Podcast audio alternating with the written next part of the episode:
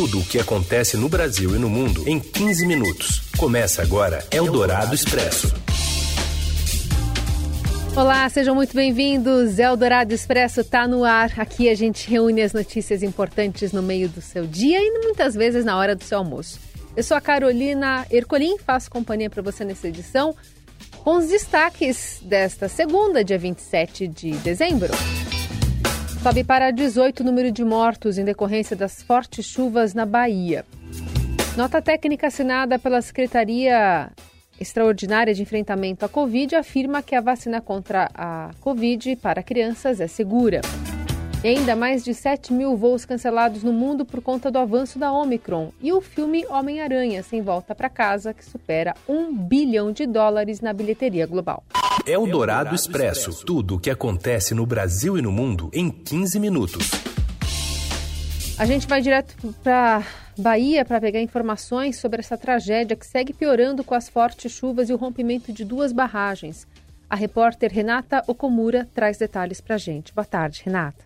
Olá, boa tarde. O número de mortes causadas pelas fortes chuvas na Bahia chegou a 18 neste fim de semana. O último óbito foi de um idoso de 60 anos, dono de uma balsa que virou em Aurelino Leal, na região sul do estado. No total, também já foram registrados 286 feridos, mais de 15 mil ficaram sem casa e são 72 municípios em situação de emergência. A Prefeitura de Itambé, no sudoeste baiano, divulgou um alerta na noite de sábado por causa do rompimento de uma barragem com alto volume de água na região. O comunicado pediu que moradores da margem do rio Verruga fossem retirados com urgência. A primeira barragem a se romper fica no distrito de Iguá, em Vitória da Conquista, município a quase 60 quilômetros de distância. Mas o córrego da barragem também atinge rios que chegam até Itambé. Segundo a prefeitura, apesar da seriedade do rompimento, não houve feridos nem foram registrados graves prejuízos nas redondezas. Campanhas também estão sendo realizadas para arrecadar doações para as famílias atingidas pelas enchentes. A prefeitura de Itambé arrecada mantimentos, produtos de higiene e limpeza para os moradores afetados pela enchente que atingiu o rio Verruga. E desde domingo,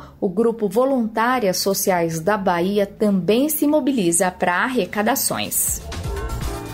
O governador do estado, Rui Costa, disse não se lembrar de outra emergência desta magnitude no estado. Não me lembro, na história da Bahia, uma tragédia com essa dimensão.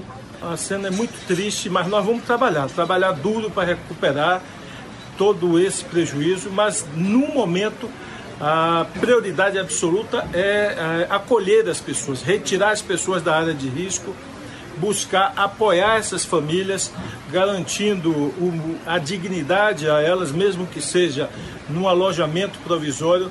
Mas o importante é que todos possam preservar a sua vida. O ministro da Cidadania, João Roma, visitou algumas áreas inundadas e afirmou que o governo federal está se mobilizando para ajudar a Bahia. Ministério da Saúde, que está enviando amanhã mais de 90 médicos para a Bahia. O Ministério da Defesa, com a utilização do Exército Marinha Aeronáutica, que tem ajudado não só na logística, como nos equipamentos, como helicópteros que têm servido para resgate de população, e também com o Batalhão de Engenharia do Exército para ajudar na reconstrução de muitos locais que ficaram ilhados. Eldorado Expresso. O professor da Faculdade de Saúde Pública da FGV e ex-presidente da Anvisa, Gonçalo Vecina, disse ao Jornal Dourado que o Brasil não está testando o suficiente para diferenciar casos leves de gripe e Covid-19. De acordo com Vecina, o Brasil está passando por uma epidemia de H3N2, ao mesmo tempo em que vê o crescimento da variante Ômicron do coronavírus. Na administração pública, testamos muito pouco. Quando você vai a uma instituição privada, eles acabam testando e você aí tem uma condição melhor de saber se você está frente ao H3N2 ou se você está frente a uma Covid-19. Mas mesmo assim, são, são poucos os, os testes. O fato é que estamos vivendo uma epidemia de H3N2. Essa, essa epidemia de H3N2 é fora de época,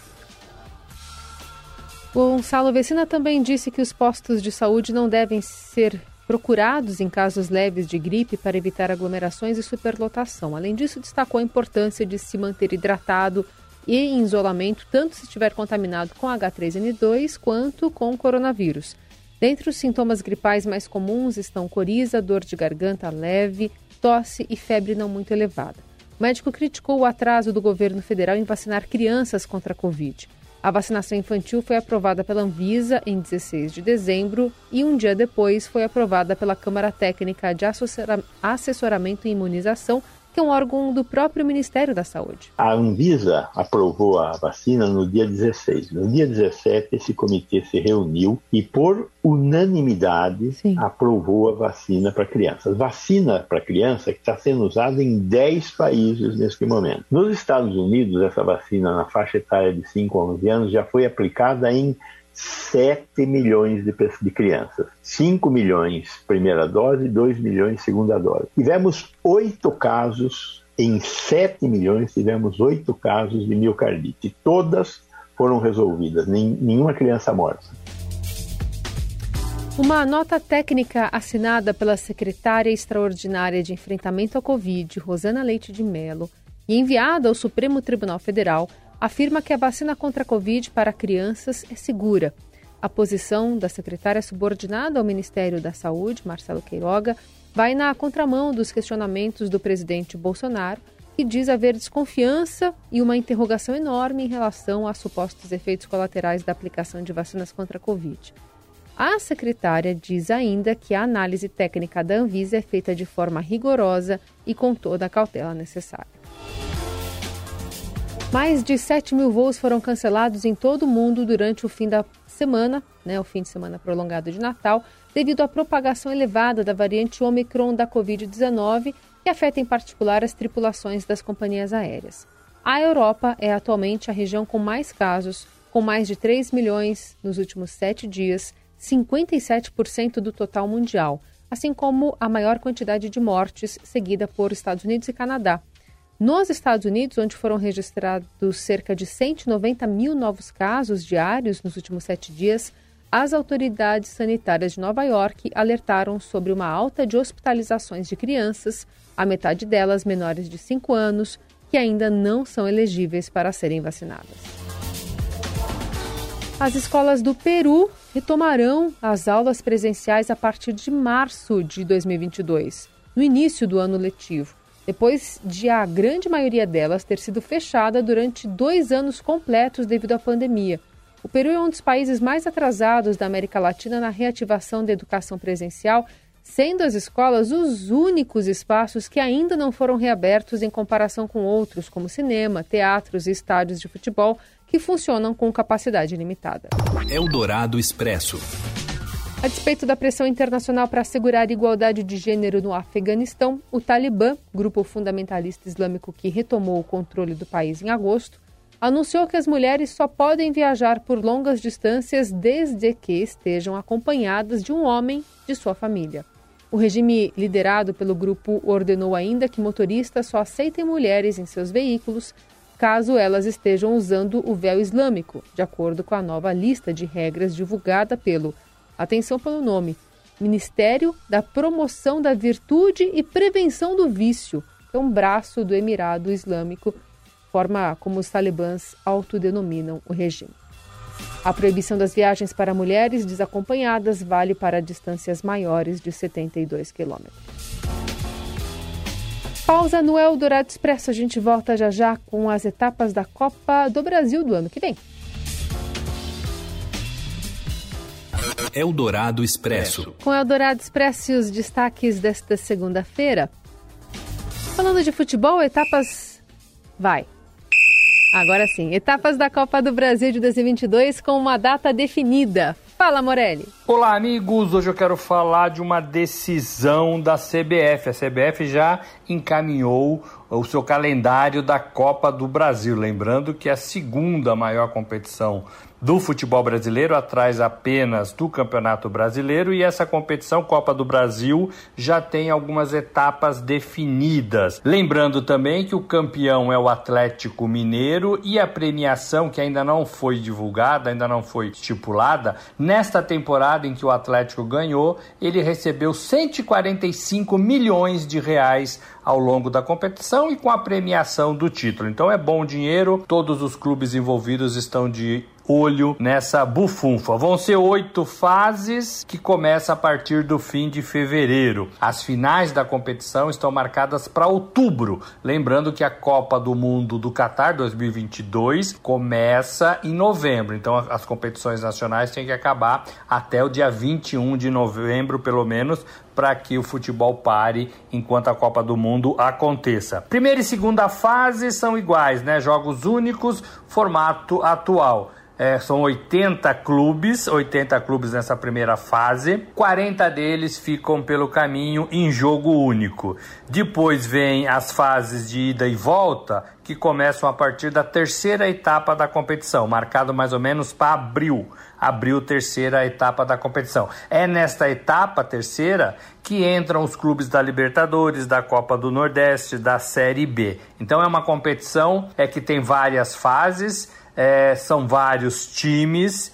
É, e a partir da quarta etapa da competição, da Copa do Brasil, aí começam aqueles sorteios é, direcionados, né? Todo mundo pode jogar com todo mundo, mas é, os confrontos são, são definidos, são conhecidos através de sorteios e aí vai assim até o final da competição. É isso, gente. Falei, um abraço a todos, valeu. Eldorado Expresso.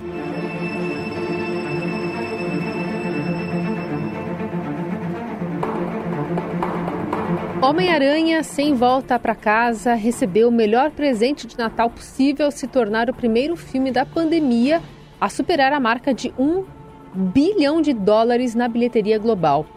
O filme do super-herói da Sony alcançou essa marca em 12 dias, quase um recorde, empatando com Star Wars, O Despertar da Força, de 2015, como o terceiro filme que passou de um bilhão de dólares mais rapidamente. Apenas Vingadores Guerra Infinita de 2018 e Vingadores Ultimato de 2019 foram mais velozes, superando essa marca em 11 e 5 dias, respectivamente. Chama atenção que Homem-Aranha Sem Volta para Casa tenha conseguido passar essa marca devido justamente à disseminação rápida da variante Omicron do coronavírus e à limitação de se ir ao cinema por conta disso.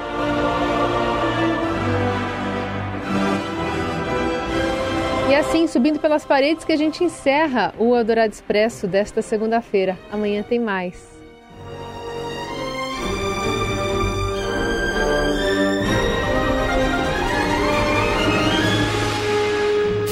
Você ouviu Eldorado Expresso tudo o que acontece no Brasil e no mundo em 15 minutos.